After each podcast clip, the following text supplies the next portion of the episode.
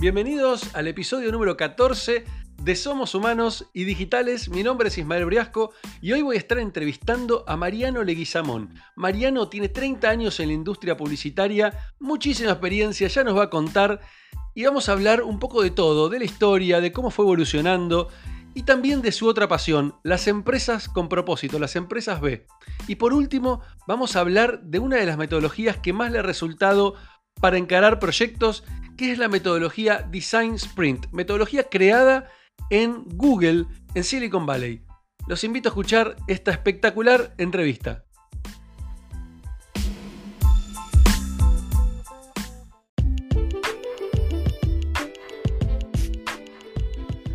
Bueno, estamos acá con Mariano Leguizamón, fundador y director de creatividad e innovación en Salomón Ideas en Acción. ¿Cómo estás, Mariano? ¿Cómo te va? ¿Bien? Muy bien, muy bien. ¿Vos? Todo perfecto. Me alegro. Lo importante bien, como vengo Es lo más diciendo. importante, y más para esta época Sí. del año. Si no estamos Sí, bien es un problema.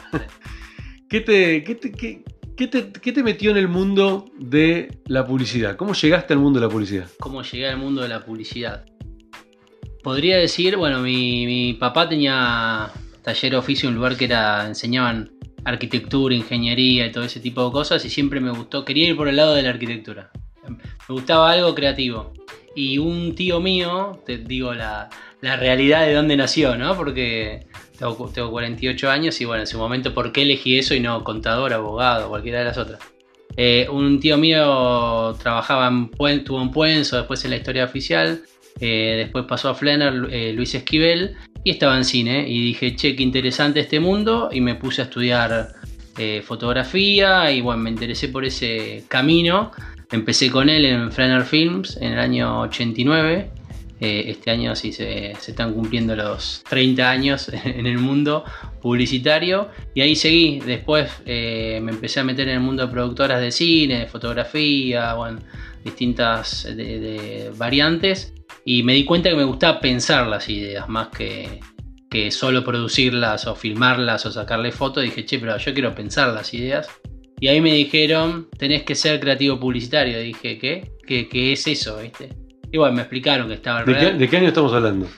año terminé el colegio en el 89, Ok. 90, 91, y ahí cuando empecé a ver que me pasaba eso, que quería pensar las ideas, aparte de producirlas, porque me encantaba la parte estética. Y bueno, ahí empecé a averiguar qué era lo que hacía un creativo publicitario, me explicaron que estaba el redactor, el director de arte, que trabajaban en duplas creativas, en las agencias de publicidad, ¿no? Y ahí fue que dije, bueno, listo, estudié fotografía, cine, vamos por el lado de director de arte.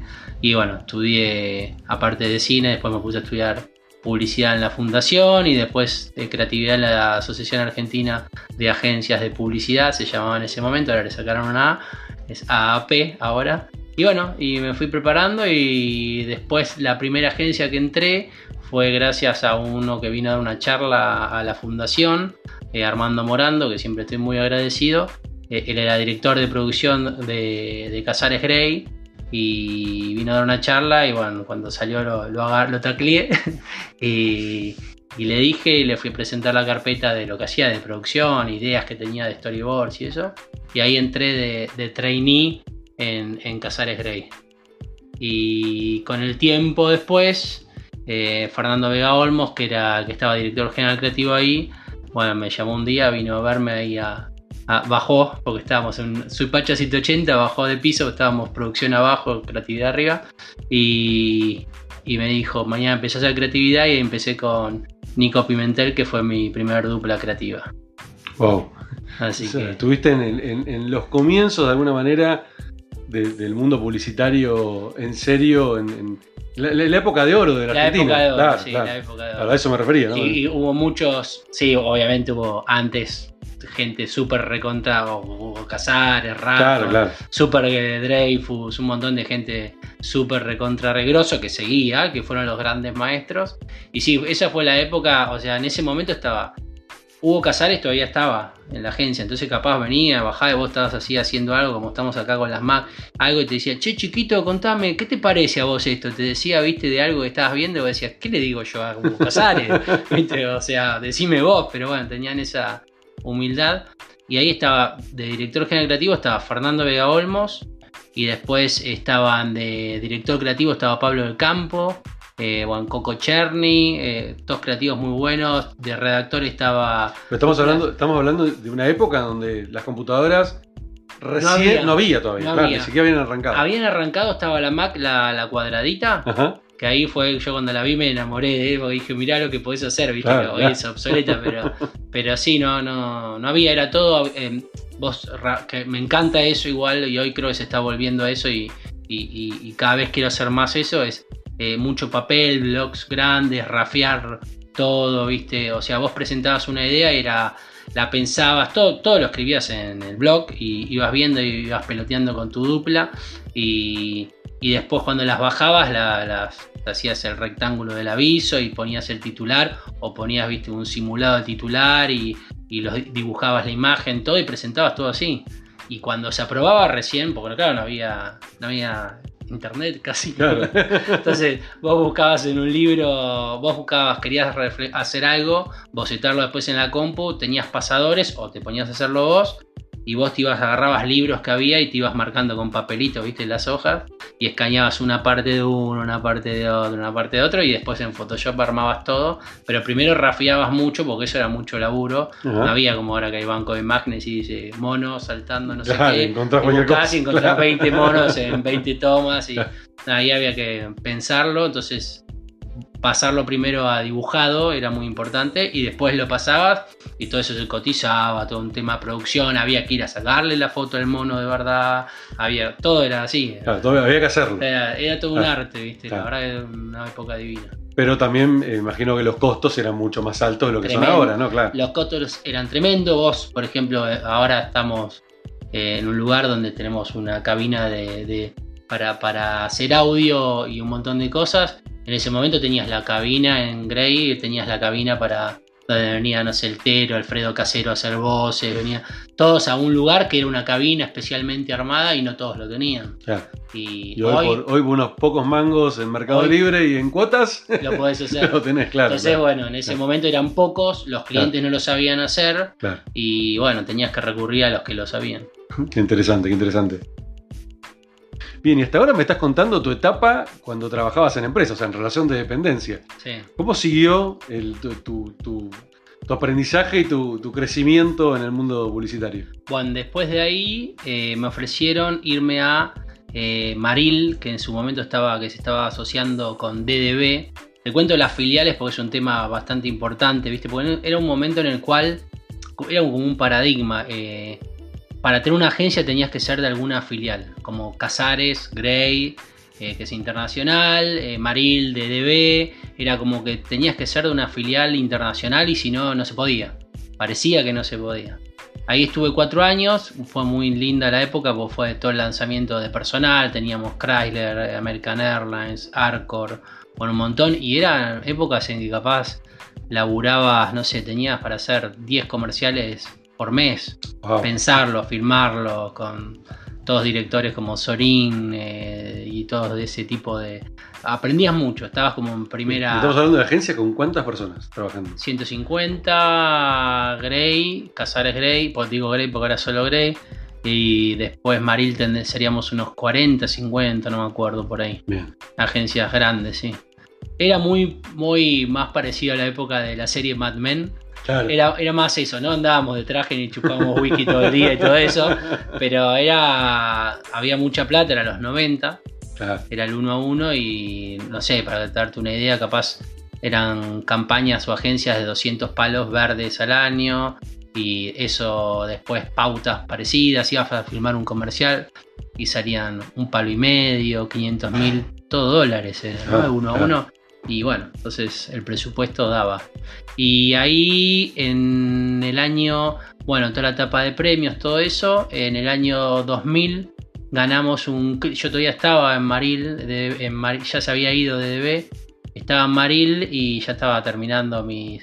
Maril no presentaba mucho premio, los premios que ganábamos los ganábamos porque, porque no porque los presentaba, porque él no quería presentar, sino porque los presentaba personal o los presentaba alguien, Ah. o porque, no sé, el- eh, eh, los tomaban los mismos premios del mercado. Y en el año 2000 presentamos nosotros con mi dupla eh, solos una idea y ganamos el premio Clio. Ya habíamos salido finalista con un comercial justamente de personal, que era hecho, filmado por Solín, que estuvo muy bueno. Y bueno, ganamos el Clio y ahí fue como que decidí armarme mi camino propio.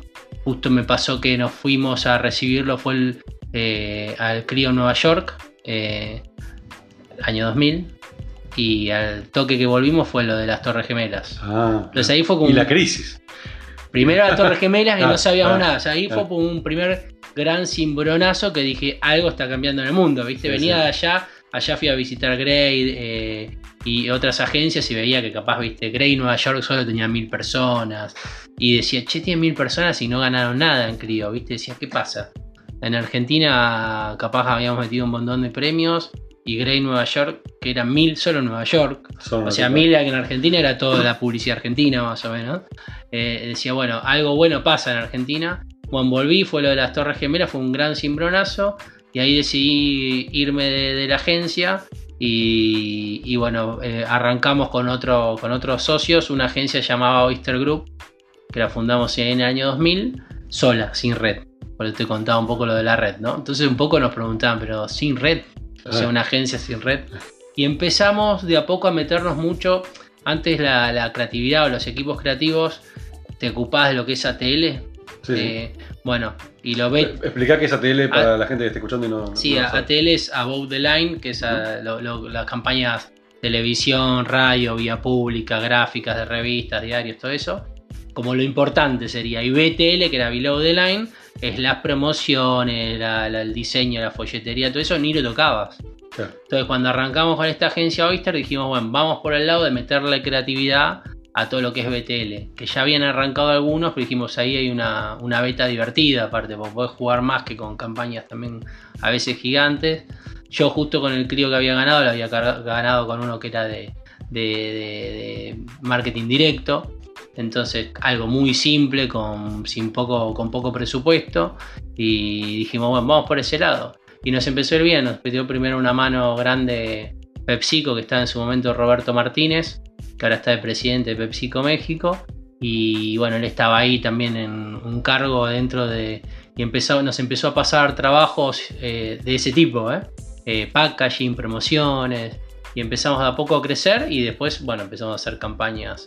A los dos años estábamos, le habíamos ganado, por ejemplo, a Grey eh, en un pitch, eh, en un concurso de agencias, eh, la marca Shandong. Wow. Entonces fue raro, ¿viste? Y bueno, crecimos, crecimos, llegamos a ser 30 personas con clientes, sí, como PepsiCo, General Electric, Shandong, un montón de marcas. Nos fue muy bien. Para situarme en el tiempo, ahora estamos. ¿En Eso, año? eso pasaron los años y fue en el año ya 2000 y pico, 2006, por ahí. Ok. 2001. Ya Internet había sí. empezado a. Volviendo a- al 2000, yo a mí fue ese primer cimbronazo de, de las Torres Gemelas y Ujú. eso. 2001 viene el corralito, crisis argentina, eh, descontrol. Nos preguntábamos qué estamos haciendo, largamos todo y nos estamos poniendo a Justo armar una agencia. Pero esas cosas de las crisis eh, es como que mucho de lo que se hacía afuera no lo podían hacer más. No sé, PepsiCo, por ejemplo, producía mucho lo que eran cereal. Nosotros laburábamos mucho para Quaker. Mucho lo hacían, lo traían de afuera, entonces había que empezar a hacerlo en Argentina. Entonces, si lo hacían en Argentina, había que volver a hacer el packaging, volver a hacer todo el branding. Bueno, empezó a haber mucho laburo interno. eh, Las famosas crisis que traen oportunidades. Sí, ¿no? y entonces empezamos a. Las agencias grandes que cobraban este dinero que te decía, eh, capaz nosotros éramos. Yo tenía 29 años ahí. Era, éramos jóvenes que veníamos con cargos buenos o trabajando con campañas grandes, con mucha experiencia, eh, que podíamos ofrecer un muy buen servicio, pero más rápido, bueno, matábamos para hacer el laburo, nos encantaba, y a, unos precios obviamente mejores que los que ofrecía una agencia gigante con red, que bueno. Eh, y ahí fue que empezamos a crecer, crecer, crecer. Y al mismo tiempo a mí lo que me pasó mucho fue que en ese 2001, a la, a la vez que vi todo lo que era este, esta crisis del corralito y todo eso, siempre cuento que veía pasar eh, los changuitos de supermercado de los saqueos por la vereda de mi casa.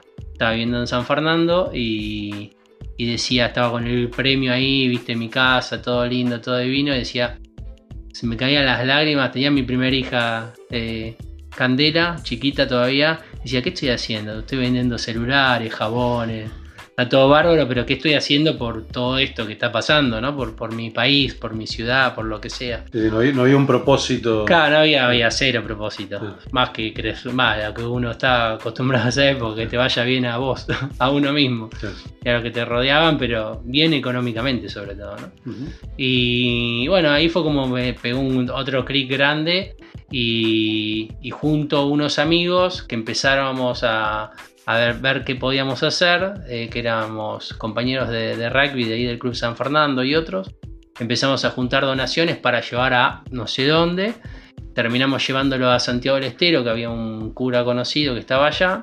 Y, bueno, eso terminó siendo lo que hoy es, ya que tiene sí, la cantidad de 18 años, una ONG que se llama Rugby Solidario que damos becas de estudios. Estamos en el Monte Santiagueño con 18 escuelas y con la idea de llegar a todo el país. Pero fue como me llevó a, bueno, empecé a viajar, a conocer, a ver otra mirada, de pasar ah, de, Mad, Men a, a, ver eso, ¿no? Y ahí me enganché con eso y dije, qué bueno poder usar lo que hago, en mi caso la creatividad, para, para, para este tipo de cosas, porque obviamente entré haciendo el logo, metiéndome en la web, la red, bueno, después las redes, bueno, todo eso, todo lo que era la comunicación. En el año dos, eso 2001, 2002, yo seguía con Oyster, con la agencia. 2002 eh, nos viene a ver por la, por la que estaba en prensa en la agencia, me dice, che, tengo Bea Pelizari, que es, venía de Fundación PAR, que es el tema de discapacidad, que estaba armando una ONG que se llama La Usina, Concientización en Discapacidad, y nada, para darle una mano, si le dábamos una mano en la comunicación, y el que me enganchaba era yo de la agencia, ¿no? Éramos cuatro socios, al que le gustaba era yo que tomaba ese tipo de cosas, ad honorem en aplicaba mi parte, pero en tiempo libre, ¿no? Y bueno, le hicimos la primera campaña de la usina, ganamos premios, estuvieron muy lindos. Y ahí me dijeron, che, está Yoka que necesita. Bueno, hicimos campaña Yoka. Después hicimos campañas con Juan Car, que estaba arrancando junto a Rugby Solidario. Y me empecé a meter mucho a pensar ideas. Yo ya venía, siempre me gusta nombrar a los que fueron mis maestros, como Norman Morando o bueno, Adrián Armida en, en, Grey. Eh, estaba Em, en ese momento Guillermo Caro, que es un creativo publicitario que era de Ogilvy, que venía haciendo bien público, tiene unos años más que yo, y venía haciendo bien campaña de bien público y yo venía pispeando un poco eso, ¿no? Decía, mirá qué bueno que puede usar la creatividad para hacer bien público. Y bueno, ahí un poco me, me fui inspirando en lo que hacía él y me enganché cada vez más hasta que llegó un momento que dije, bueno, vendo mi parte de la agencia y armé Salomon Ideas en Acción con la idea de, de ir por el triple impacto, ¿no? Wow, qué, Así que. Qué cambio. Qué, un cambio grande. Bisagra. Bisagra y bisagra también en lo económico, porque no, hay el mismo presupuesto que, lo que es campañas tradicionales, que obviamente me, ha afectado personalmente en la vida familiar, un montón de cosas, porque bueno, es como que bajé 20 escalones, ¿no? Claro, Pero bueno, eh, a mucho aprendizaje y, y, creo que el mundo va por ese lado, ¿no? Eh, y siempre hablo desde el lado marketinero y creativo y publicitario, digo, las empresas se tienen que dar cuenta que la sustentabilidad, abarcando un todo, es un activo de la empresa, no es una acción de RCE o algo que lo hago así de greenwashing y nada más, sino que cada vez más es un activo que, igual que, no sé, logística, ventas, que cualquier cosa, o más importante te diría, porque podés tener la mejor logística, el mejor equipo de venta, una campaña hermosa que gane 20 premios, pero te caíste en lo sustentable porque, no sé, estás trabajando mal con comercio injusto eh, eh, un montón de cosas y se te cae toda la empresa. ¿Por qué crees vos que, que la mayoría, porque creo que por ahora son la mayoría todavía, de los empresarios no lo vean eh, así como decís, capaz una, una parte de no abrir los ojos o no abrir el corazón, eh, no mirar. Yo hablo mucho hace bastantes años de pensar con el corazón, aprender a pensar con el corazón. Que de hecho hay toda una teoría, o, mucho científico, de que. Sí, sí, hablan de el corazón tiene ese segundo cerebro, o el primer cerebro en realidad, no el segundo. Primero y después Con un conjunto, ¿no? La mente también no la vas a abandonar, pero pensar más con el corazón, aprender a. Siempre digo, dejar de pensar no solo en, el efectivo, en la plata, sino más en lo afectivo, ¿no? Y pensar más en el, con el corazón. Y creo que es eso, que no lo, terminan de, ver porque están con el viejo paradigma. Pasa que va a llegar un momento que eh, van a decir, che, no me compran, porque las nuevas generaciones ya Mm. están. Ayer justo estuvimos en un. Me invitó Fabi Renault, que es una colega publicitaria que tiene Innovation at Work, YAU, acá en la siglo XXI. eh, bueno. una certificación de creatividad e innovación. eh, y bueno, ya fui varias veces y ayer hizo como hicimos un conversatorio con Nico Pimentel, con distintos eh, eh, de Trend City, la gente de Trend City, de La Nación, en varios, como para ver el, el mindset 2020 de innovación para la UP, para la UP, perdón.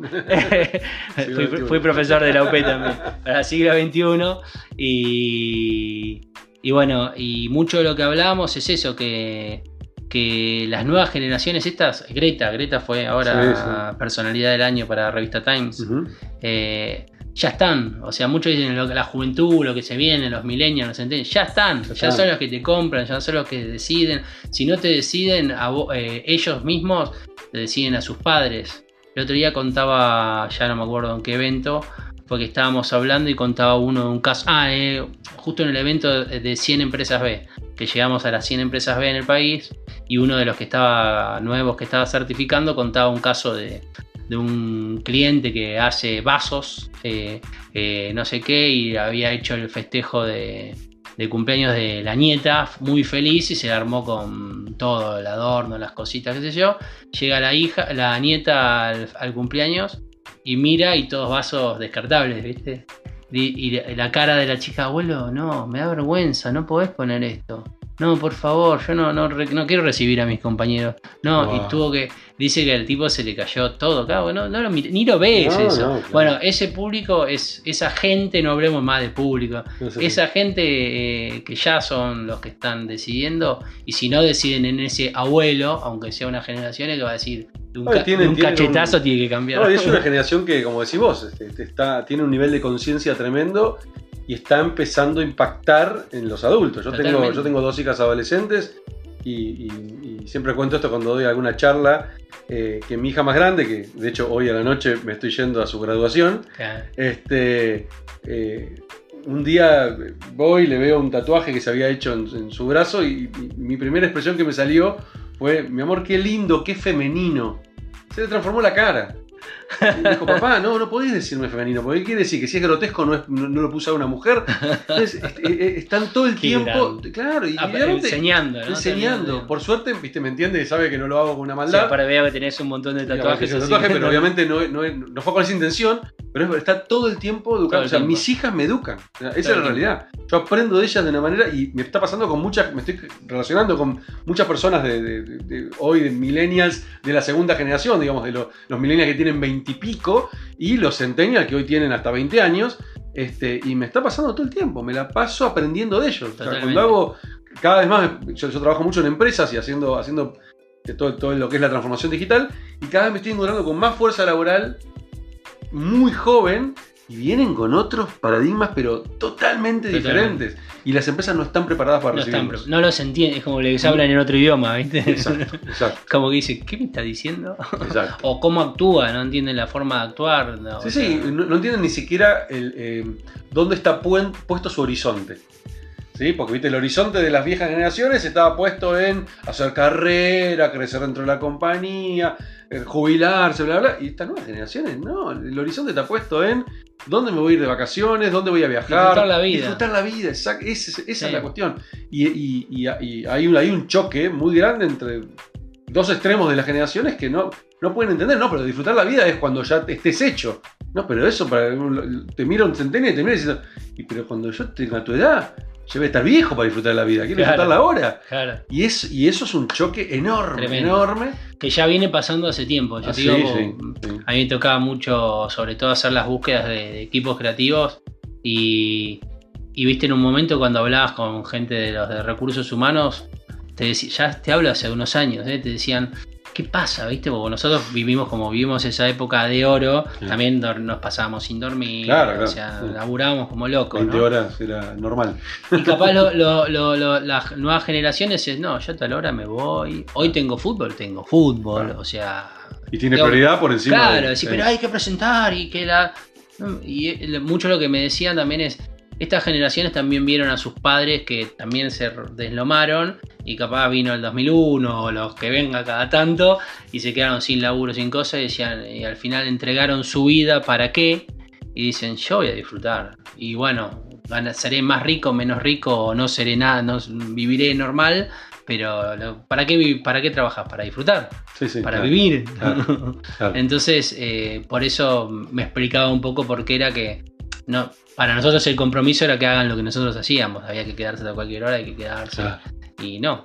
Y bueno, bueno fíjate, que hoy en día muchas empresas están trabajando todo este tema de cómo, cómo lograr que, que los colaboradores de la compañía sean felices. Porque está demostradísimo, aparte, una persona feliz va a trabajar mucho mejor. Es más, hay muchos experimentos interesantes, como Microsoft en Japón, que hizo este experimento de trabajar solamente cuatro días a la semana. Y el resultado fue un incremento de la productividad de arriba del 60 y pico por ciento. Con lo cual, eh, eh, está cada vez más demostrado que esa filosofía de laburemos 16 horas, 14 horas por día, no, es beneficiosa, no sirve. O sea, la gente se termina quemando y termina, termina generando lo contrario a lo que estaba buscando. Totalmente. Este, entonces hoy, al, contrario, está buscando, bueno, cómo eh, optimizar esos tiempos, ese tiempo de trabajo para que la gente en realidad pueda disfrutar de su vida y este, el tiempo que esté en la oficina lo, pase bien. Obvio, y mucho por resultados. Y, Exacto, basta de horario. home office. Y, Exacto. Está bueno igual de juntarse. ¿eh? sí, sí, coincido. Yo, pasé, yo pasé por todos, ¿eh? de oficina, como te digo, de 30 personas que te entrabas a tal hora y te ibas y te quedabas hasta cualquier hora, eh, hasta home office, hasta coworking, y decís, hay que juntar, está bueno juntarse. Ayer que hicimos, por ejemplo, como te digo, este, este conversatorio de innovación, ahí en, la siglo XXI. Eh, cuando te juntás salen otras cosas, eh, te juntás, charlas, te ves las caras, los gestos, conoces a la persona. Eh, sí, sí, más, y más sabiendo que la comunicación no es solamente las palabras y, necesitas ese, el, ver cómo reacciona el otro, el poder. Y es parte también tiene que ver con eso que te decía hace un rato, de volver al papel, ¿viste? Escribir, o sea, no solo compu y qué sé yo, no, escribir, bajarlo ahí. Eh, bueno, encontrarse un poco es eso, ¿no? Volver al, encuentro. Que muchas de las cosas, bueno, este, me queda muy fresco esto de ayer, porque hablamos de traperos, hablamos de... Había un tipo productor de, música muy conocido. Eh, no, no, digo todos los nombres porque capaz cosas que hablaba, pero de repente que hablaba de, no sé, de ofertas a, estos que hacen trap. Eh, y que ofertas millonarias que las han rechazado. Y, viste, si no, no, no, entiendo, viste, antes era, wow, triunfaste. Claro. Y decís, eh, sí, cambió el concepto de éxito. Cambió el concepto de éxito. El tema es buscarle el equilibrio, ¿no? Porque obviamente hoy por hoy todavía seguimos necesitando del dinero para vivir. Que también eso cada vez más también se va rompiendo, ¿no? Hay gente que, no sé, tiene un, una, forma de vida que no necesita del dinero, porque bueno, cada vez más hay, no sé, podés generar casas autosustentables. hay un montón de cosas muy profundas, ¿no? Ya, pero. y, tengo, una consulta ahora con el tema de, empresas B, ¿no? Eh, y, todo esto que te estás metiendo bien de lleno en este momento. Eh, ¿Cómo crees que la tecnología o, lo digital, más que la tecnología, el mundo digital, facilitó el que, el que pudieran existir eh, las empresas Porque yo creo que gran parte, gran parte de que puedan existir hoy y que se esté dando este boom este, cada vez más fuerte, y no es solamente en Argentina, sino que es a nivel global, creo que la tecnología o, la digitalización o el mundo digital o Internet facilita mucho más ¿no? la, posibilidad de, que, de, hacer empresas de triple impacto. Sí.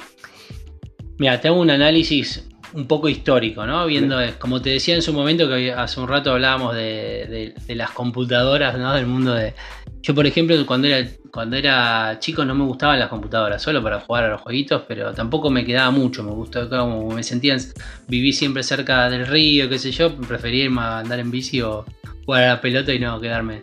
Y las computadoras era algo que era, no sé, era. Cuando apareció la Mac fue como una herramienta que nada, pues me servía para crear. Entonces ahí sí me gustaba la computadora.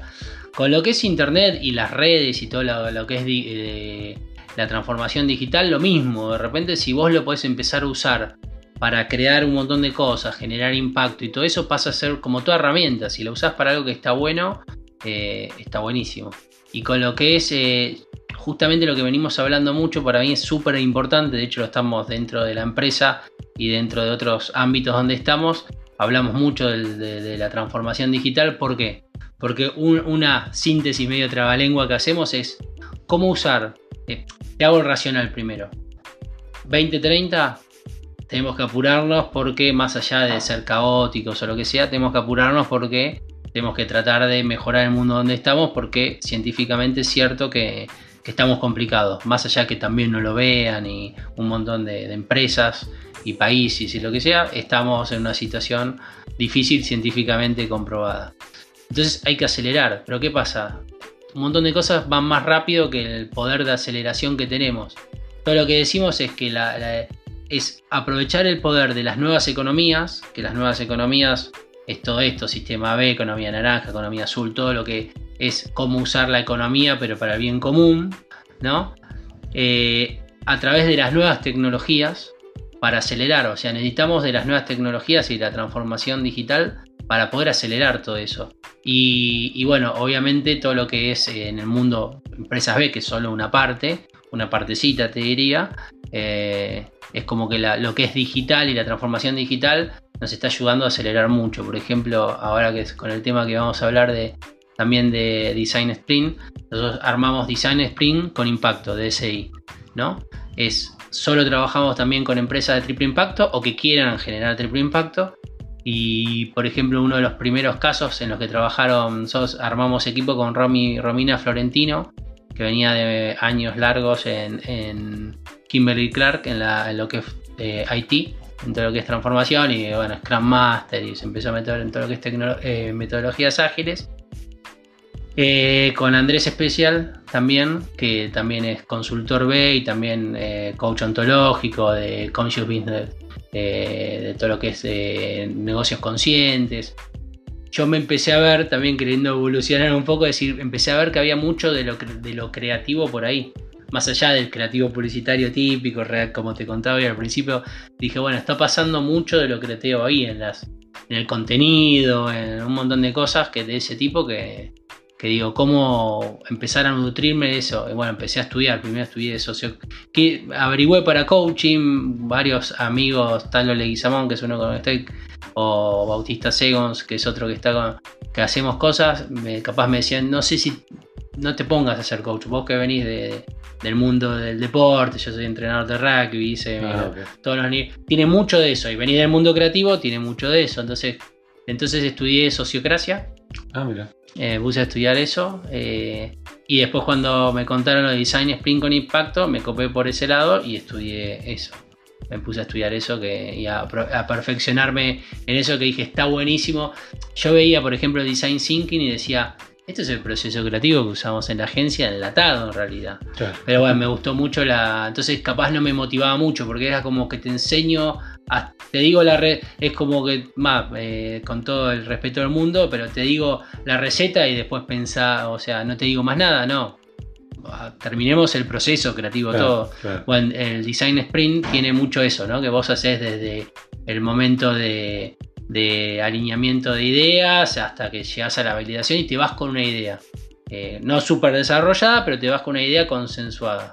A ver, aprovechemos el, que justo tocaste el tema y, para, que los que estén escuchando y que no escucharon nunca sobre Design Sprint o que quieren entender un poquito más, eh, ¿qué es Design Sprint? ¿Cómo lo podrías este, resumir? Y después entremos un poquito, si querés, en detalle de, cómo se hace un Design Sprint por encima. Obviamente no vamos a, a hacer un curso de Design Sprint, pero por lo menos para poder comprenderlo más en profundidad, porque creo que es una herramienta hiper poderosa y que ya está súper demostrada este, a nivel global, lo utilizan muchísimas compañías y, creo que está buenísimo que la gente empiece a conocer y se empiece, empiece a, investigar sobre el tema. Es un proceso, podemos hablar del proceso creativo, es un proceso, a veces hablamos de metodologías, herramientas, es más un proceso, ¿no? Eh, que lo que busca es en muy poco tiempo, de hecho son 5 o 4 días y hay hasta ya cosas de un día eh, que se va usando lo mismo, eh, en el cual podés en poco tiempo sacar una idea validada. Una idea validada. Y mucho de lo que nosotros, esto va creciendo y va mutando, ¿no? De hecho, cuando lo creó Jack Nape y todo, es como que te da permiso como todo esto nuevo que lo vayas mutando y transformando y qué sé yo. Pero nosotros lo que vimos mucho que tiene este poder de aceleración, que está bueno.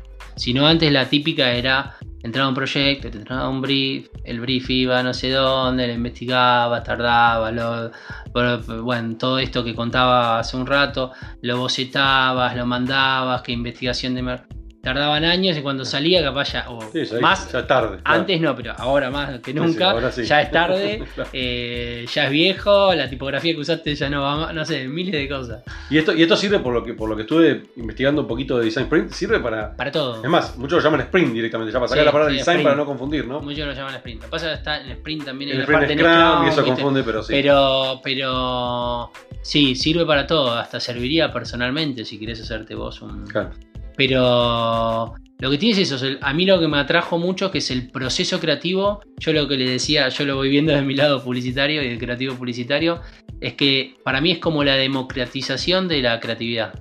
Si no antes era creativos, viste, no, son solo uno. Yo le decía, mira, viviendo de adentro, o sea, no es que sos un iluminado ni el otro es un iluminado, o sea, es más tiempo le dedicás, a veces te sale, a veces no te... Es como un jugador de fútbol.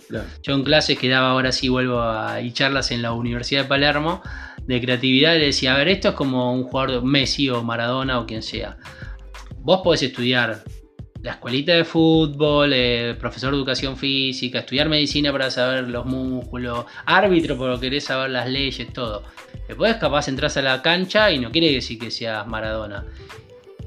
Y Maradona es Maradona y Messi es Messi y después, bueno, depende mucho de la voluntad, a veces también de la suerte, de, del entorno, del entorno, un montón de cosas, pero, pero esto lo que te, a ver, como hablamos también del tema de, la creación más allá de las religiones, pero como todos podemos tener el poder de crear, ¿no?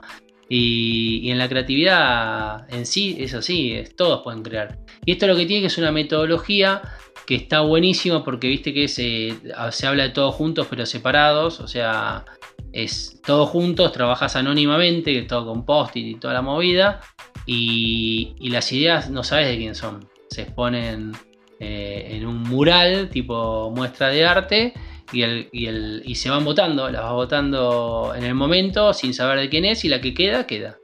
Entonces no hay, viste, que vino, como decíamos hoy, viene, no sé, Pablo del Campo, que es un capo presentando, aparte de muy buen creativo, y yo muchas veces veía eso, ¿no? De los creativos, decía, este es muy bueno, pero encima es buenísimo, la verdad es buenísimo presentando, entonces la idea es buena y aparte te la presenta bien, eh, no sé, una bulla de Bachetti, te la presentaba como diciendo, si no entendés... El problema es tuyo. El problema es tuyo. no eh, capaz, había clientes que decían, ok, debe estar buenísimo, y después confiaban en esa intuición, ¿no? Esto es eh, anónimo, entonces como que queda, se democratiza, queda lo que queda, no hay un cargo alto. no hay jerarquía. No hay jerarquía, no, hay nada. y hay mucho la brecha hay, hay, jerarquía, o sea, participan toda la jerarquía de la compañía, por ahí en una definición. Pero en el momento del sprint no hay jerarquía. En este, el último que hicimos, por ejemplo, no sé, los dos últimos, te cuento tres casos puntuales. Uno, eh, que, eh, que, estuvieron ahí participando con Welucan, eh, Romina y Andrés, que se hizo para Banco de Alimentos, que en el que surgió, que está hecho, está en el mercado, un, una aplicación para, agilizar las donaciones de Banco Alimentos. O sea, la problemática que tenían era que, que muchas veces tenían eh, eh donación. Viste que es las marcas, cuando tienen algo que está por vencer, se lo donan y ellos tienen más de mil ONGs adheridas que les avisan, tenemos papas. Y hay que pasarlas a buscar esta semana. Eh, y bueno, algunos dicen yo, yo, yo, yo, yo y pam. Pero es toda una logística eso. Entonces decían, ¿cómo acortar eso? Y lo que se armó es tipo Uber, salió del sprint una, una aplicación para que haya mucha gente tipo Uber que diga yo soy voluntario y cuando salía algo así, en cosas más chicas, ¿no? No, no cantidades gigantes, iban directamente a la empresa y se lo llevaban directamente a la ONG, no tenía que ir a, a San Martín al depósito de Banco de Alimentos de Buenos Aires.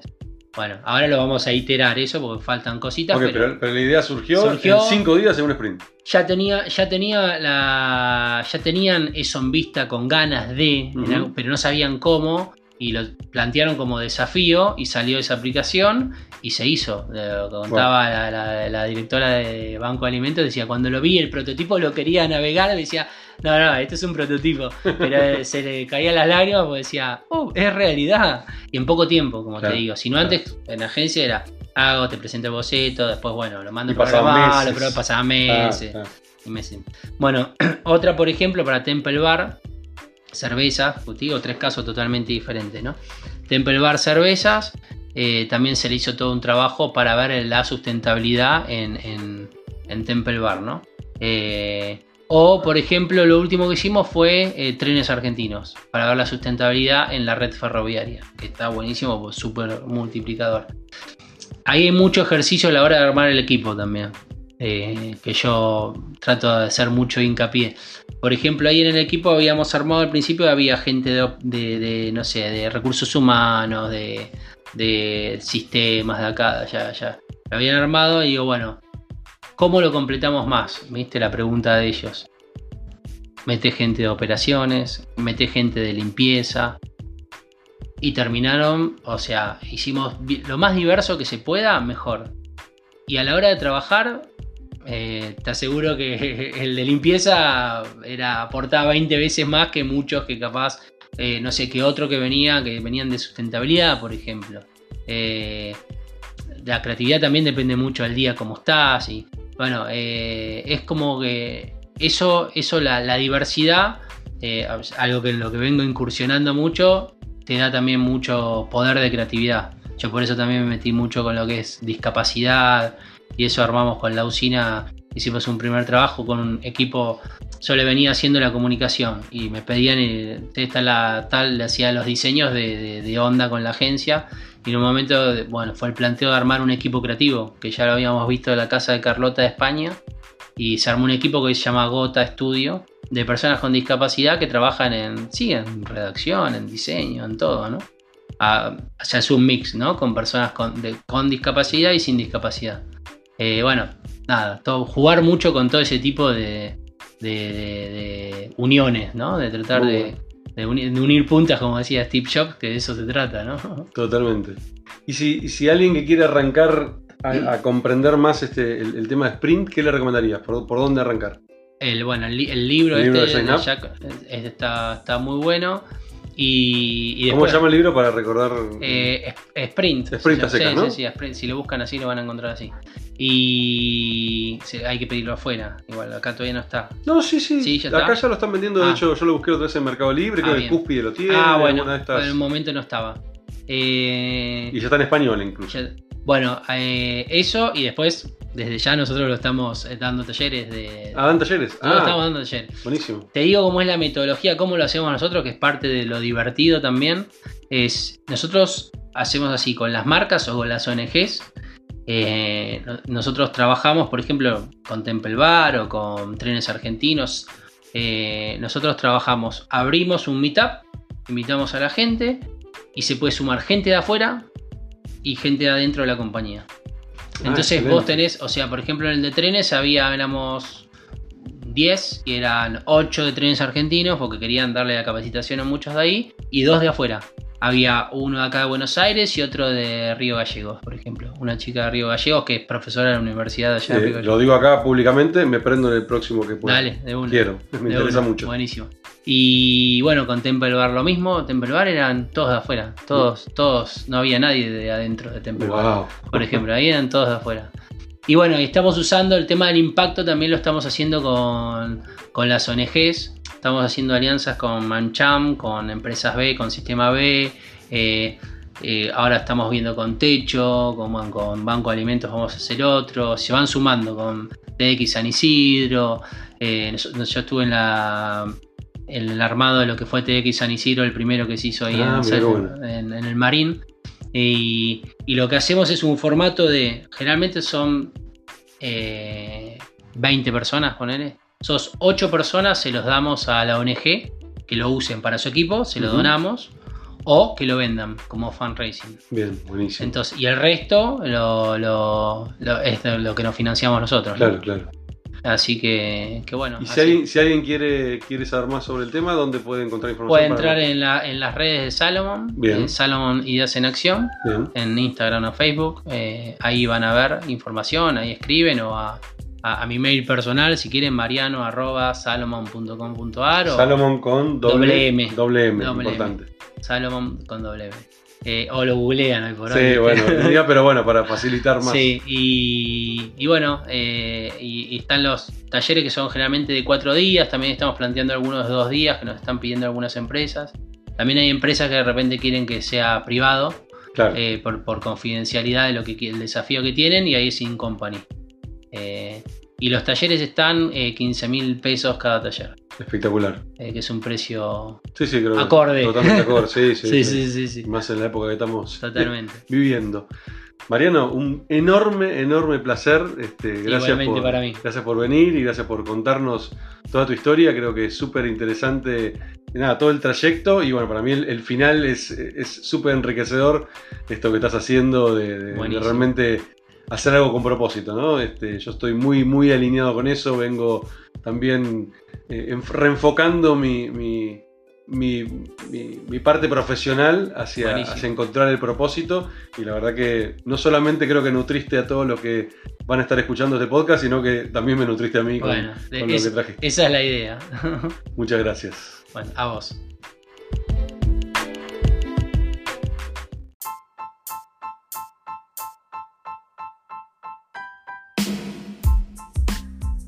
Bueno, espero que hayan disfrutado la entrevista. Eh, como siempre, los invito a que me dejen sus comentarios y vamos a hacer algo distinto para la próxima entrevista. Me gustaría que me sugieran personas eh, que ustedes creen que pueden llegar a ser interesante sumar al podcast. Mándenme un email a briascoi.gmail.com o me pueden contactar en las redes, en arroba briascoi en Instagram, en Twitter o por LinkedIn. Eh, y tírenme ideas. La verdad es que cualquier idea va a ser bienvenida. Les voy a empezar a armar una lista de futuros invitados, ya sean presenciales eh, o remotos. Pueden ser de Argentina de cualquier otro país. Les mando un abrazo gigante y nos vemos en el próximo programa de Somos Humanos y Digitales.